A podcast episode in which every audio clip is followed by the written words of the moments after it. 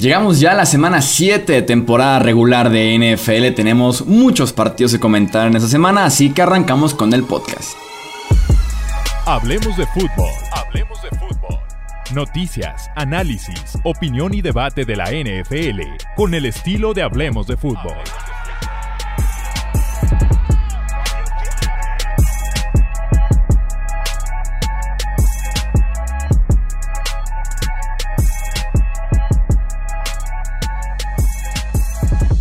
¿Qué tal amigos? ¿Cómo están? Bienvenidos a un episodio más del podcast Hablemos de Fútbol. Yo soy Jesús Sánchez. El día de hoy me acompaña Alejandro Romo para platicar de esta semana 7 que tiene muchos equipos en semana de descanso, pero aún así tenemos partidos bien interesantes. ¿Cómo estás Romo? Bienvenido. ¿Qué tal Chuy? Muy bien.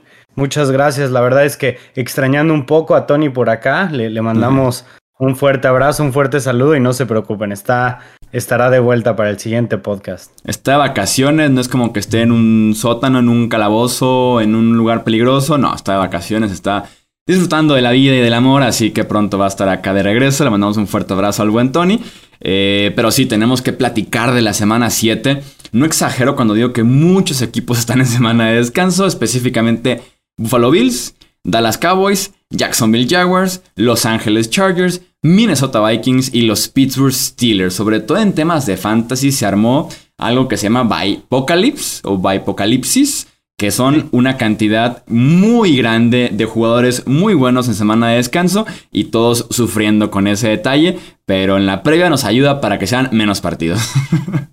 Exactamente, y sabes qué, sobre todo también que se juntan muchas lesiones, por ejemplo, de aquí del juego de los Browns mínimo, que tanto Karim Hunt como este Nick Chubb, que ambos pueden ser running backs, eh, mínimo Chubb titular y Karim Hunt un buen flex o, o un, buen sustituto, pero también sumando que, que o sea, sumando que hay tantos bye weeks y luego todavía las lesiones, también Saquon por ahí, Kadarius Tony, muchas lesiones que se juntaron con, con, las semanas de bye. Ahorita es un, es un desastre los equipos de fantasy. Sí, sí, sí, completamente un desastre, como bien lo dices. De todos modos, si quieren sortear con esta semana 7 de pesadillas, está el podcast de Hablemos de Fantasy. También lo encuentran en plataformas de podcast, también aquí mismo en YouTube, en el canal de podcast Hablemos de Fútbol. Así que vayan con la gente Hablemos de Fantasy para que se lleven sus recomendaciones de la semana. Arrancamos a platicando justamente de la victoria de los Browns 17 a 14 sobre los Denver Broncos. Este equipo de los Broncos que después de hoy es muy temprano todavía la temporada, pero se siente como que se están casi casi despidiendo, creo yo. Sí, ¿eh? la verdad se han sentido muy grises los últimos cuatro partidos y también son un equipo que ha sufrido mucho por lesiones, ¿no? Eh, digo, desde la semana uno empezamos con una gran promesa como es Jerry Judy, que se hablaba mucho de su desarrollo, este, de, de, lo importante que iba a ser en el juego aéreo de los Broncos. Y bueno, desde la semana uno se lesiona, ¿no? Pero fuera de eso ya tenemos que tanto sus, dos linebackers centrales titulares ya están fuera. Von Miller salió lesionado. Bradley Chubb no tampoco está por ahí. Este es, es un hospital también los Broncos. Entonces no, ya se empiezan a sentir como otra vez un equipo muy desalmado, que digo, no, no es lo mismo que vimos las primeras tres semanas, ¿no? Que a pesar de haber, de haber tenido una competencia suave los Broncos, por decirlo así, digo, iban 0-9 los rivales de Broncos después de tres semanas, eh, aún así se sentía distinto el equipo. Siento yo que veíamos a un Teddy Bridgewater mucho más dinámico, que, no, que estaba más dispuesto a tomar riesgos y que ahora lo hemos visto tomando riesgos muy innecesarios y que está cometiendo mucho error, sobre todo en el juego vertical. Entonces, por ahí, hay, eh, por ahí tenemos un problema con los Broncos, no están haciendo clic. Y bueno, eh, vi muchos, muchos comentarios de otros analistas preguntándose si Drew Locke iba a empezar la segunda mitad. No lo tuvimos a, a, Locke, pero bueno, o sea, ya es alarmante que el juego de, de Teddy esté tan bajo, haya haya bajado tanto como para que ya se piense que a la mitad lo pueden cambiar, ¿no? Sí, ya que, ya que empiecen las dudas, eh, creo que tuvo cero entregas de balón en las primeras, en los primeros tres partidos, que fue justamente ese inicio favorable, y después tiene seis entregas de balón en las últimas tres semanas, eh, incluyendo tres intercepciones la semana anterior en contra de los Raiders, tiene una intercepción de un pase en el que va muy tarde, se queda muy corto, interceptado por John Johnson en este Thursday Night Football. El detalle creo yo que con Drew Locke, aparte de que le ganó eh, parejo en una disputa de training camp y de pretemporada, cuando entró en lugar de Teddy, eh, tras la conmoción cerebral en contra de los Ravens, se vio muy mal Drew Locke, se vio, se vio hasta peor. Pero ahora que tienen semana larga, 10 días de descanso, no descartaría del todo, además, porque Big Fan yo podría tener los días contados como head coach de los Broncos. Creo que si se quedan fuera de playoffs este año, creo que se va Big Fangio.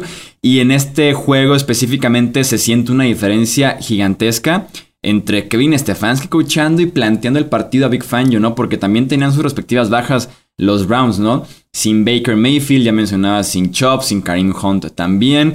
Eh, por ahí sí regresa ya Devon Clowney a la alineación. Sin Jeremiah Wusu Coramoa, también el, el linebacker eh, novato de Cleveland. Y aún así este equipo que tiene una muy buena primera marcha, que eso es 100% guion, 100% como lo plantea el coach desde el sábado en la última práctica que tienen ligeros equipos.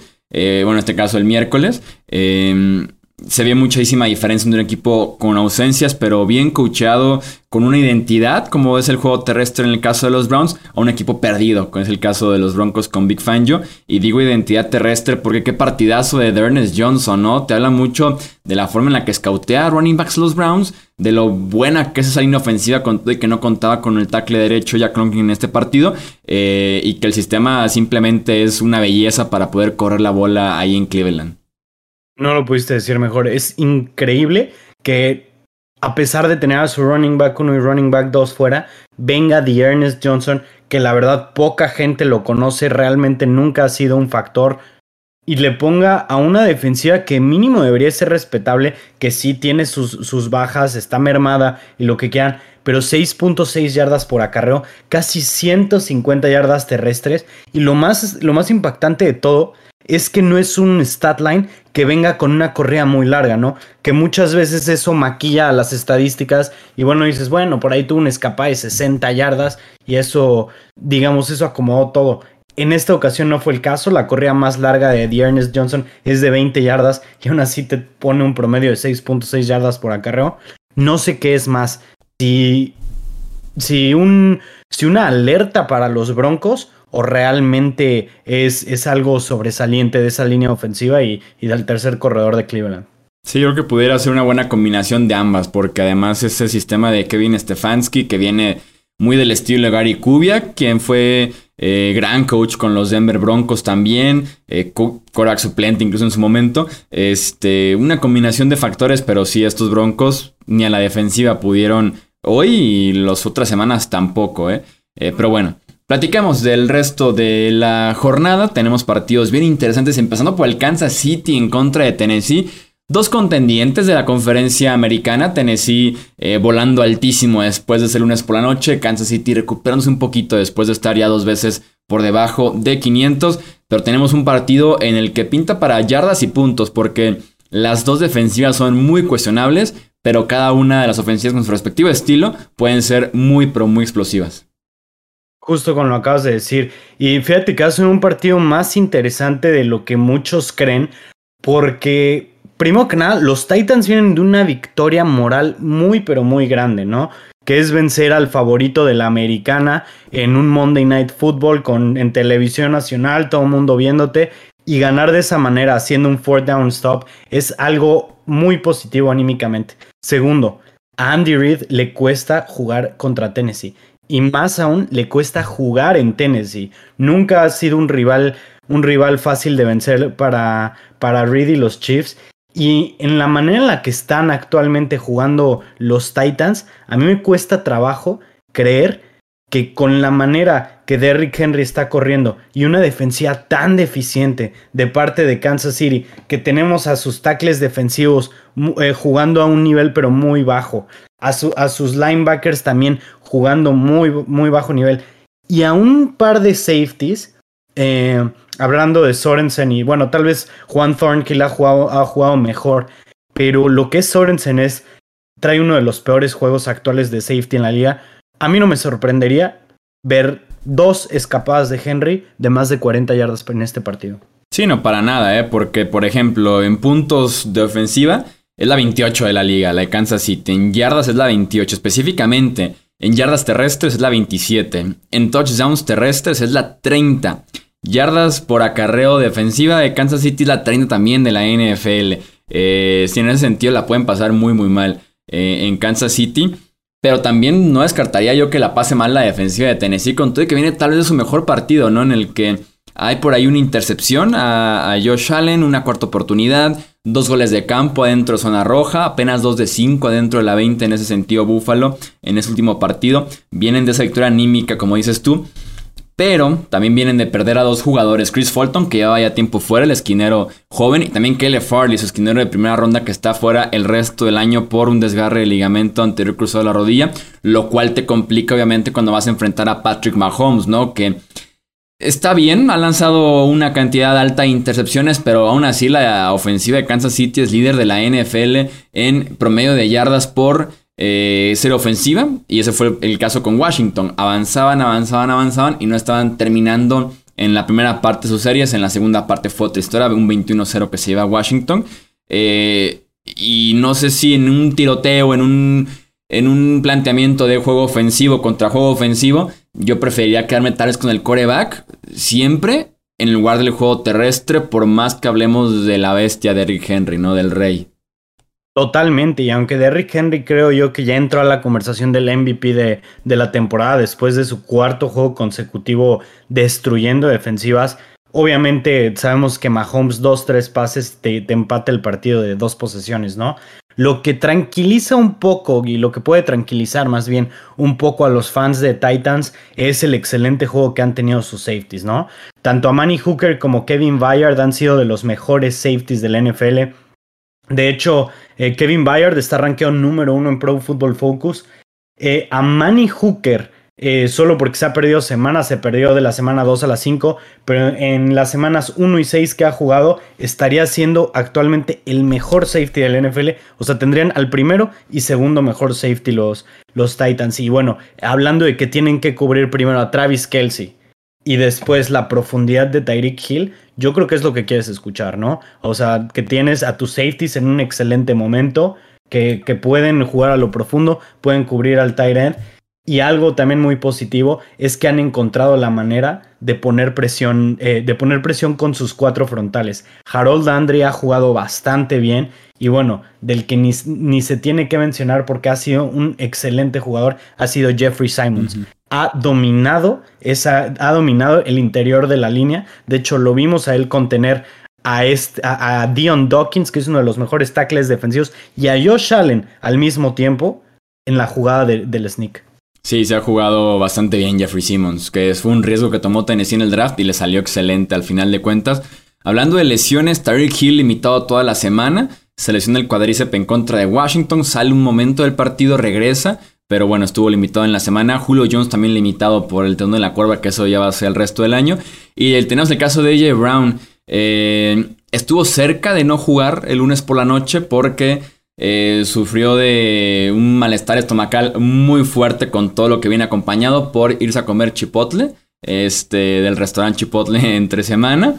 Y dice, dice Derrick Henry de broma después del Monday Night que el MVP del partido fue el papel de baño, que, que tenían suficiente papel de baño para, eh, para AJ Brown. No entrenado en toda la semana porque él mismo decía que todo lo que entra literalmente está saliendo, entonces lleva ya una semana completa muy mal AJ Brown, pero bueno, se espera que estos tres jugadores claves eh, jueguen.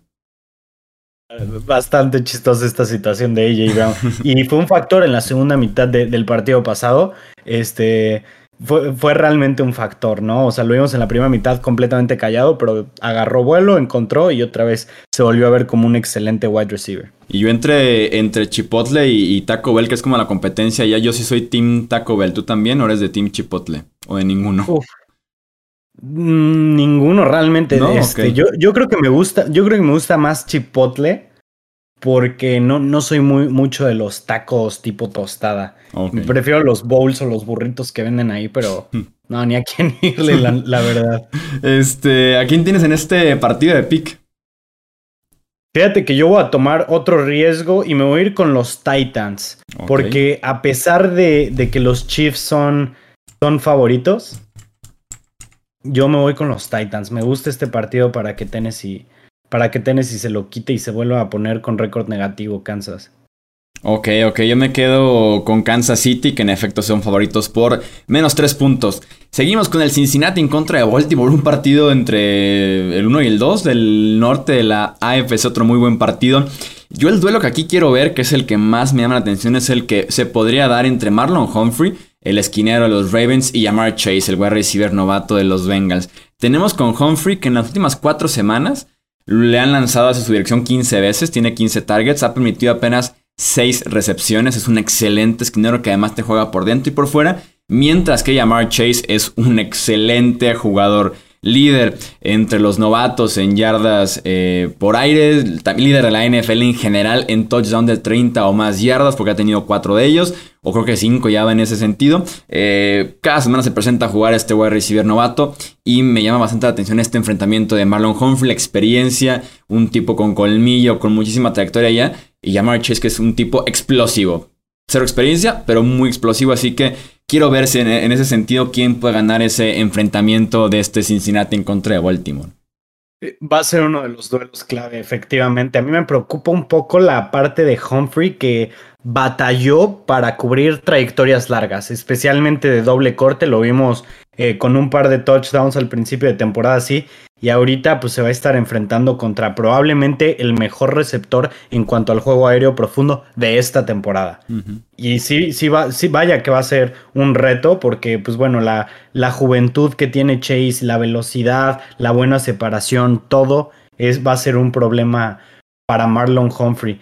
A mí lo que me va a llamar mucho este partido es ver qué tal, qué tal va a estar Burrow en un partido de, suma importancia como es esto. O sea, aquí es clave para ver si realmente ya dio un paso muy, muy grande o si todavía seguimos, digamos, poco a poco. ¿Por qué? Porque están a un juego de los Ravens. Los eh, ganándoles se pondrían en primer lugar de la división. Y lo más importante es los playoffs se verían muy pero muy probables. Con un récord de 5-2, eh, digamos que estarían, tendrían empatado el mejor récord de la, de la conferencia americana.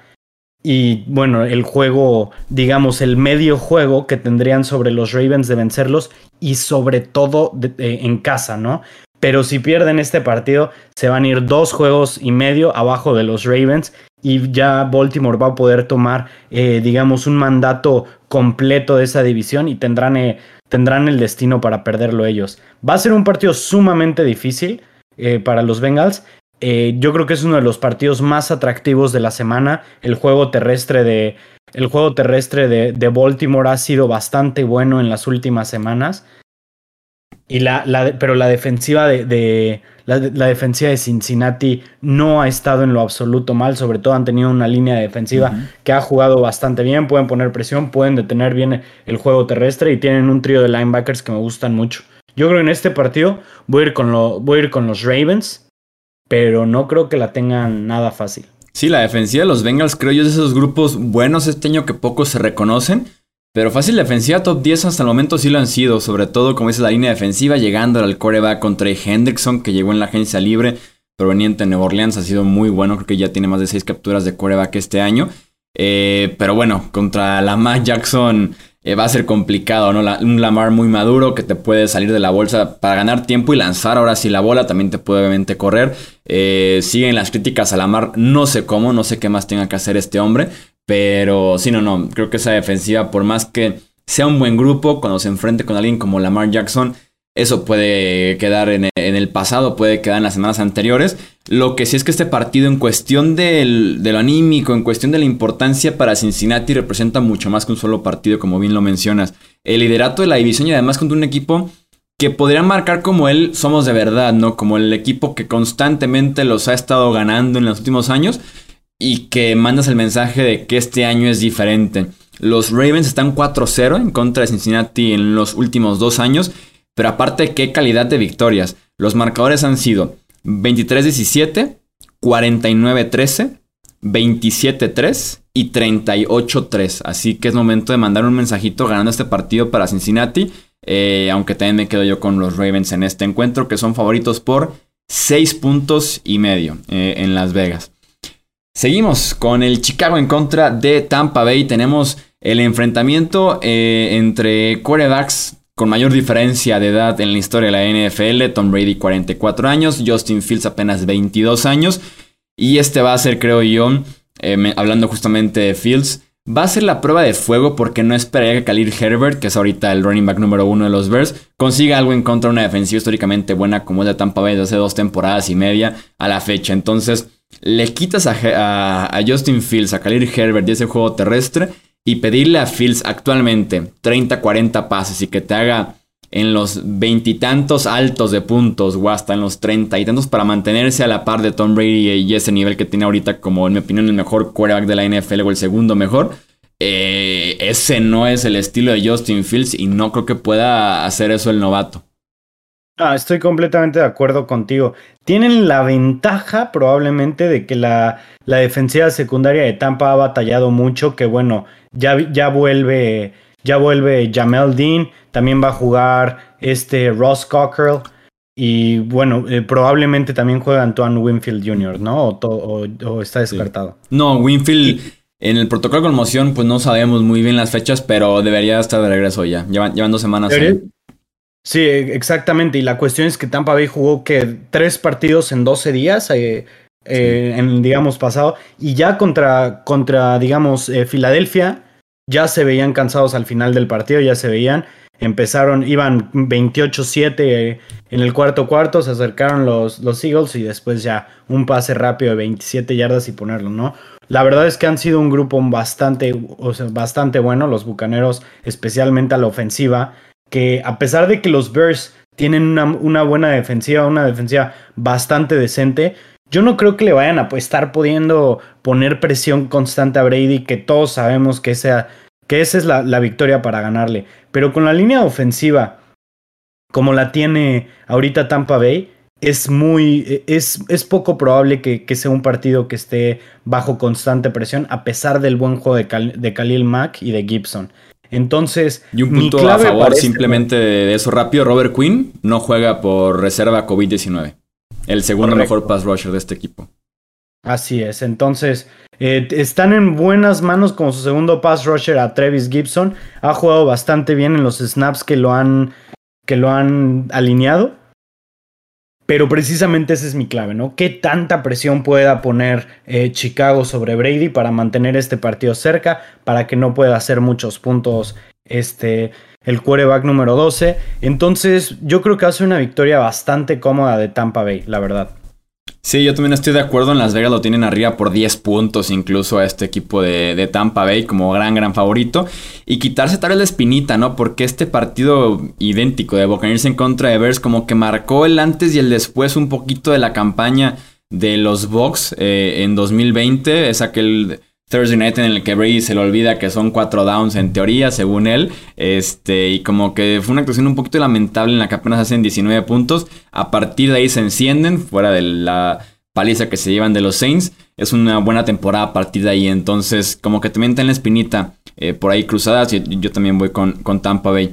Pasemos al Sunday Night Football Indianapolis en contra de San Francisco. Regresa Jimmy Garoppolo para este partido. Al parecer, Trey Lance no alcanzar a estar listo por lesión de rodilla que sufrió en su primer y único inicio hasta el momento en la NFL. Hablando de lesiones, qué mala suerte tienen los Colts. O sea, es como para así ya mandarlo a estudio las últimas temporadas. Porque vienen de tal vez el mejor partido de su temporada en contra de los Texans, paliza que le dieron. Pero T.Y. Hilton, que regresa finalmente a jugar este año, lesionado del cuadríceps, 50-50 de jugar o no este domingo por la noche. Paris Campbell, que anota un touchdown de 51 yardas en contra de Houston, se lesiona el pie, fuera el resto del año. Julian Blackmon, el safety de los Colts, parte de esta buena defensiva en Indianapolis, sobre todo en la parte terrestre. Blackmon cubriendo en la parte de atrás. En la práctica se desgarra el tendón de Aquiles, fuera el resto del año Blackmon. Así que eh, un equipo de los Colts que de por sí estaba lidiando con ciertas lesiones ya. Eh, la pasa todavía peor con esas tres que, probablemente no van a jugar en el caso de T.Y. Hilton. Estoy de acuerdo y, y realmente es eh, lamentable, ¿no? Que ya empezaban a tener como un poco de, de chispa ofensiva, porque lo habíamos visto unos Colts que estaban jugando bien a la ofensiva, pero muy cortos avances, ¿no? Lo que vimos el domingo pasado, a pesar de haber sido contra uno de los peores equipos de la NFL, vimos mucho dinamismo, vimos buenas corridas de Jonathan Taylor, vimos, como dices, a Paris Campbell jugando muy bien, dándole explosividad, vimos a T.Y. Hilton dándole otra dimensión a esta ofensiva y bueno, simplemente los Colts no pueden, no pueden alejarse de las lesiones, es verdaderamente una pena. Eh, quisiera mencionar rápido que una de las claves para este partido va a ser eh, la, línea ofensiva contra la defensiva en ambos casos, ¿no? Siento yo que la línea ofensiva de los Colts en toda la temporada nos ha estado quedando a deber, eh, principalmente por todo el hype que había de que iba a ser probablemente una de las tres mejores líneas ofensivas, tal vez. Y la verdad es que ha quedado de ver mucho. Eric Fisher simplemente, o sea, creían que iba a ser El Salvador y, para nada, ¿no? No se ha visto nada bien. Tenemos a Quentin Nelson fuera por, por un rato ya, pero fuera de eso, Ryan Kelly, el centro, por ejemplo, eh, ha tenido un mal desempeño. Creo yo que el único, el, único jugador que ha estado bien y según Pro Football Focus también es Matt Pryor, el tackle, el tackle derecho. Y en esta en esta semana se enfrentan contra una de las mejores líneas defensivas de la NFL, donde está eh, este Bosa. Eh, se me fue el nombre, no es Joey, es. Eh, ¿El es Nick? ¿Perdón? Nick Bosa. Nick Bosa, sí, perdón, se me fue el nombre. Por, yo como siempre estoy con los Chargers, Joey. Nick Bosa. También tienen a, DJ Jones, que ha estado jugando bastante bien este año. Javon Kinlo, que a pesar de no ser eh, la pieza más fuerte, eh, pues es una primera ronda y, hace jugadas que te pueden cambiar el, partido. Y bueno, del otro lado tenemos a Ari Armstead, ¿no? Que todos sabemos lo, lo importante que es, lo influyente que es.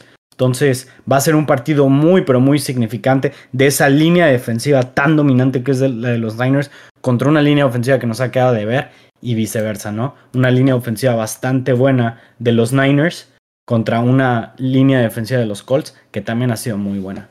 Sí, sí, sí, estoy, muy de acuerdo también que se ha visto Carson Wentz en esa semana anterior, tan explosivo y bueno, le cortan aquí parte de sus de sus alas, San Francisco es favorito por 5 puntos y medio en este Sunday Night Football.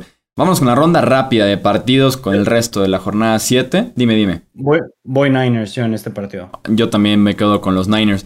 Washington en contra de Green Bay.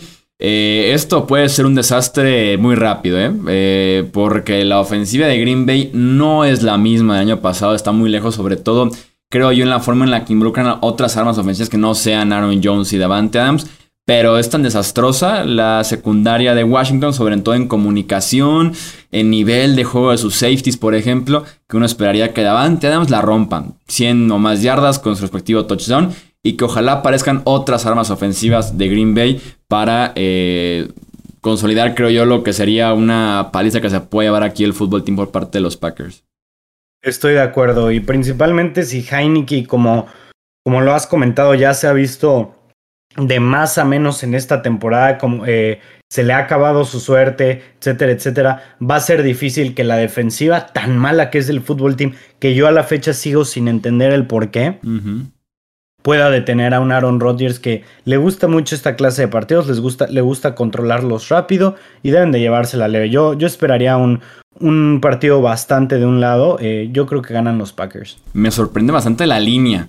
Creo que hay todavía mucho respeto por la versión que creíamos que iba a ser Washington o Washington del 2020, no sé, pero apenas 7 puntos y medio Green Bay. Y aparte están jugando en casa, entonces no sé por qué tan baja la línea para los Packers. ¿Qué me cuentas del Atlanta en contra de eh, Miami, Romo? Uf, pues mucho se ha hablado esta semana respecto a un posible trade de Deshaun Watson que yo creo que sería imposible que jugara este partido, incluso si... No, no creo. Sería imposible que jugara este partido, incluso si llegara ahorita. Y bueno, tenemos un equipo de los Delfines que han perdido cinco partidos consecutivos, que realmente no ven por dónde. Una ofensiva muy gris, una ofensiva sin explosividad, a pesar de tener los jugadores.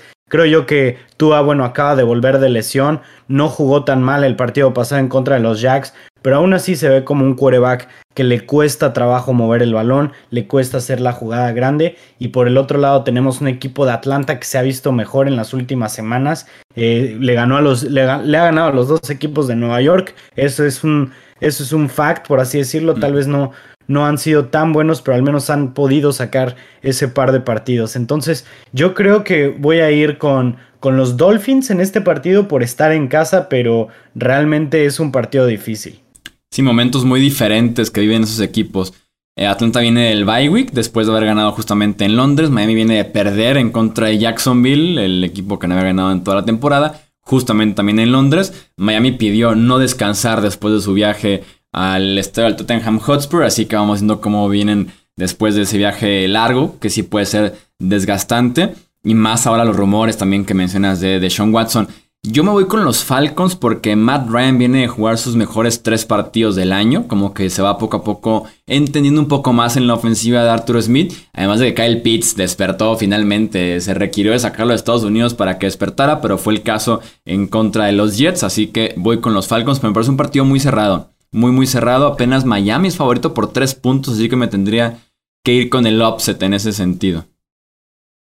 Sí, este, está, bueno, o sea, bueno, está cerrado más bien el partido. Y sobre todo, mm, bueno, va a intrigar mucho lo que pase con tú en cuestión de la concentración, fortaleza mental, eh, nivel de juego, si manda el mensaje de yo estoy aquí todavía, va a ser bien interesante en ese sentido. Va en contra de una defensiva malita, que es la de los Falcons, este, con sus armas de regreso, sus receptores de regreso como Davante Parker, por ejemplo, que no estuvo jugando recientemente pero va a ser un partido bien, bien importante en la joven carrera todavía de, de Tua Tongo Bailoa.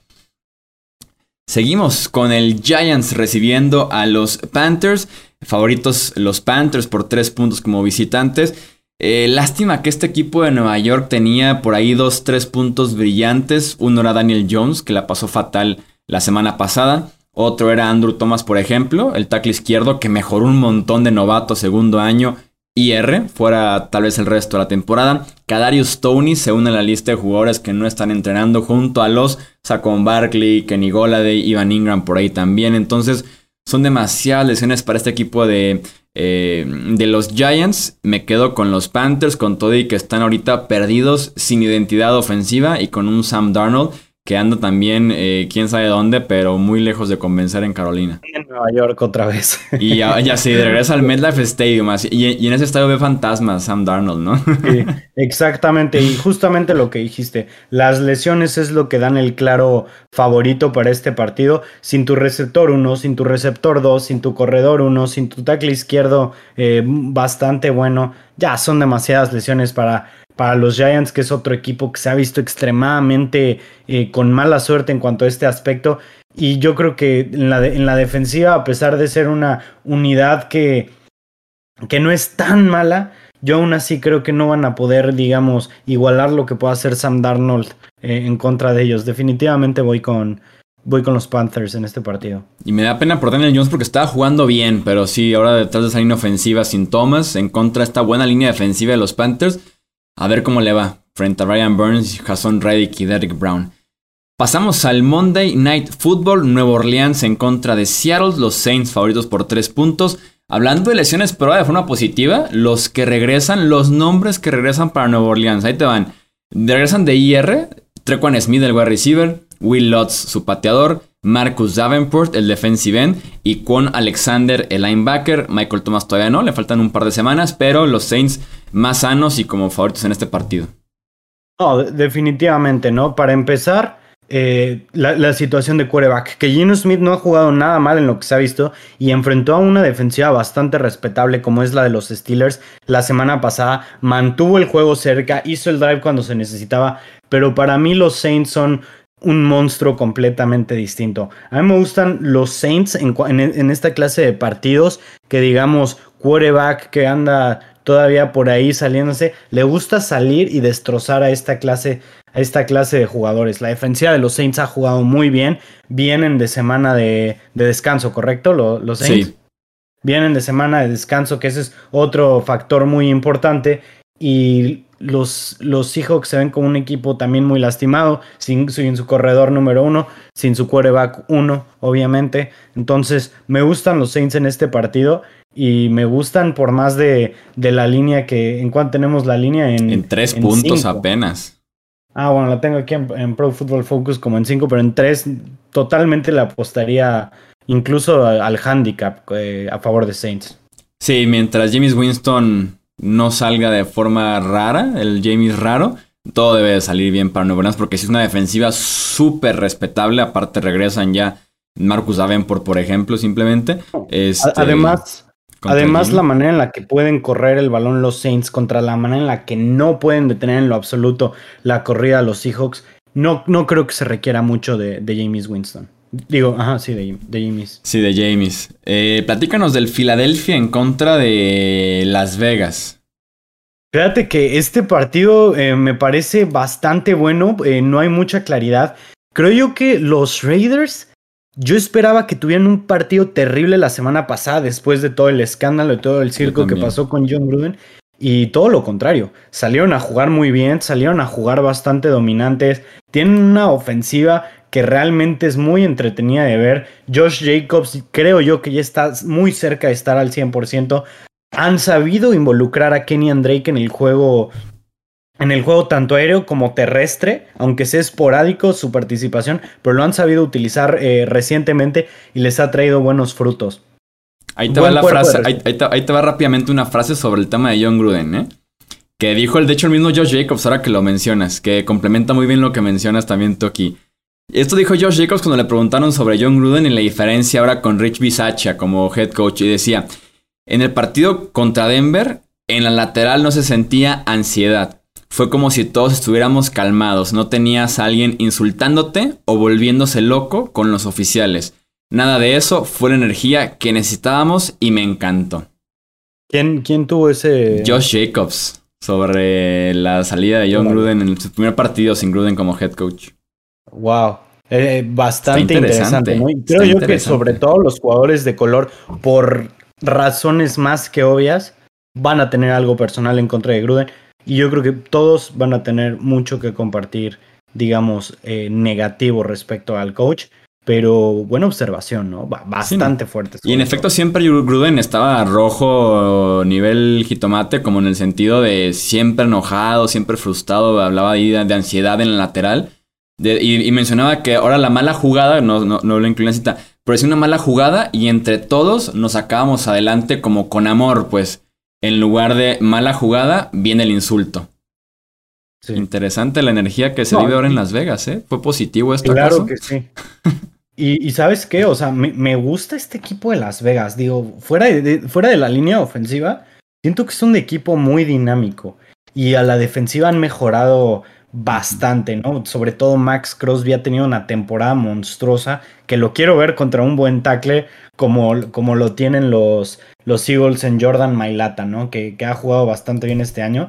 Y yo creo que iba a estar la clave, ¿no? O sea, ¿qué tanto puede influir la línea defensiva de los, de, los Eagles sobre los, sobre los Raiders? Porque tiene una línea defensiva bastante buena los Eagles que pueden estar destruyendo el pésimo juego de la ofensiva de, de, los Raiders. Entonces, un partido, un partido interesante. Fíjate que yo creo que es uno de los partidos más interesantes de esta semana. Sí, estoy muy de acuerdo que esto se puede definir en las trincheras, porque ahí están los duelos interesantes. Y me intriga ver el pass rush de Las Vegas, que ganó básicamente el partido pasado en contra de Denver y, en contra de Baltimore en la semana también fue complicadísimo avanzarles. Eh, encontré una unidad que regresa Lane Johnson, por ejemplo, el tackle derecho está de vuelta ya con Filadelfia después de que pasara por una etapa de de depresión y ansiedad ya está de regreso. Eh, va a ser bien interesante ese enfrentamiento. Creo que yo creo, yo que me voy con Las Vegas porque hay mucha diferencia en el llamado de jugadas y actualmente en el nivel de corebacks. Nada que ver Jalen Hurts lanzando la bola comparado con Derek Carr. Sí, y también están en casa, entonces yo también voy a ir con Las Vegas. Si es cierto esto que dice Josh Jacobs acerca de, de la tensión que se tenía, pues igual y pueden convertirse en un equipo bastante que haga clic, ¿sabes? Sí, y puede ser como, como dice la frase en inglés, una bendición disfrazada, ¿no? De lo de la salida tal vez de John Gruden. Sí, eh, sobre todo, digamos, financieramente, ¿no? Que yo creo que le faltan más de 60 millones de dólares de pagar en, un contrato monstruoso, que ya se empezaba a ver mal, que bueno, tal vez este año los Raiders empezaban a ver bien, pero, pero yo no creo que iban a llegar muy lejos con Gruden. Hay más armonía en el ambiente de los Raiders actualmente. Eh, tenemos el juego Venganza de Matthew Stafford, Lions en contra de los Rams. Venganza supongo por haberlo eh, hecho perder su tiempo, desperdiciado su talento. los Rams son favoritos por menos 16 puntos y medio. Y creo que los cubren, ¿eh? Fíjate, voy a ir a ese partido el, domingo. Este, voy, a ir como aficionado, voy a ir como aficionado esta vez. Y yo también creo que van a cubrir esos 16 puntos, ¿no? El juego que traen Cooper Cup, Vance Jefferson, Robert Woods con Matthew Stafford es verdaderamente sobresaliente. Y bueno, ¿qué se, qué se habla de esa línea ofensiva tan dominante que tienen, no?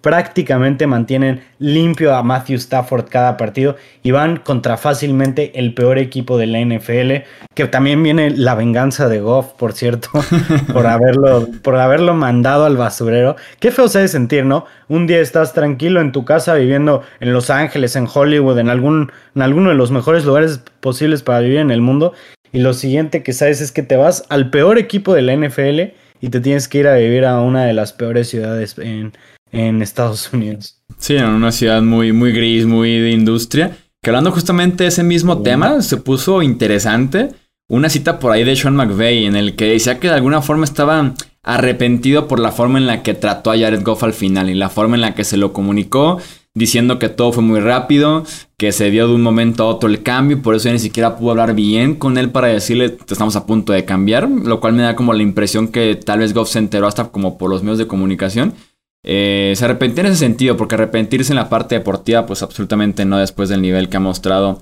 eh, Stafford en Los Ángeles. Tenemos o duelo entre Jets y New England, los favoritos los Pats por 7 puntos, están en casa a ver si pueden ganar finalmente en Gillette Stadium este año los Pats, están 0-4 me parece, jugando en casa. La última vez que se enfrentaron con Sam Wilson, cuatro intercepciones que lanzó el coreback novato. En ese sentido, desde entonces no se ha visto tan bien la defensiva de los Pats, pero creo yo que su ofensiva se ha venido de menos a más recientemente en contra de Houston, en contra de Dallas. Eh, este partido es de Nueva Inglaterra. Eh, tiene que ser de Nueva Inglaterra. No se pueden permitir empezar 0-5 en Gillette, perder, eh, digamos, perder el tercer partido, que es tercero o cuarto consecutivo. En casa sería van 0-4 porque le ganaron a los Texans recientemente, entonces. Bueno, sí, tienes razón, mi, mi, culpa, ¿no? Pero sí, el, quinto partido en casa. El quinto partido en casa. Y Mac Jones ha jugado bien. Por ahí estamos viendo el resurgimiento de Hunter Henry eh, con New England, obviamente. Y de parte de los Jets, a pesar de haber tenido una semana de descanso, yo creo que no deben de ser rival en cuanto a nada. Se vio muy bien el, partido contra Jets Damien Harris, por ejemplo, que a pesar de andar tocado, yo creo que va a tener un muy buen partido en contra de, Nueva York una vez más. Y tenemos último partido de la semana, Houston en contra de Arizona. De los creadores de la línea, ¿de qué te dije? El de los Rams, 16 puntos y medio. Arizona está fuerte por 18 puntos en contra de Houston, que otra vez inicia Davis Mills y que da la impresión de que los Texans ya entregan un poco a poco la temporada, ¿no? Eh, cortan a Winnie Mercilus, a Andy Roberts como para darle más juego a los jóvenes. No me sorprenderá por ahí un cambio de Brandon Cooks en los próximos días. El tema de Sean Watson todavía pendiente. Entonces, sí, esta línea está muy bien posicionada y esos Cardinals van a seguir invictos. Sí, poco poco hay que decir sobre este partido porque realmente es, digamos, el tiro más disparejo de la semana, eh, junto con el que acabamos de hablar de Detroit contra los Rams, obviamente, pero pues sí, se viene, se viene un blowout. Yo no, yo no creo que, que vayan a ser una sorpresa, tal vez por ahí lo mantienen cerca al principio, pero después de eso no, no creo que haya mucho, principalmente por la manera en la que pueden jugar la, eh, la, línea defensiva y la defensiva en general de los Cardinals deben de dominar por completo a Davis Mills. Sí, totalmente, muy agresiva esa defensiva con Vance Joseph, entonces sí, totalmente. Eh, de momento, Cliff Kingsbury se mantiene alejado del equipo, vamos si nos alcanza a regresar a tiempo para este partido contra Houston, pero bueno, lo hicieron bastante bien, incluso sin su head coach en la lateral. Esos son todos los partidos. Les recuerdo nuevamente, semana de descanso, Bills, Cowboys, Jaguars, Chargers, Vikings, Steelers. Buena suerte en sus respectivos fantasies si juegan y tienen este problema de las semanas de descanso.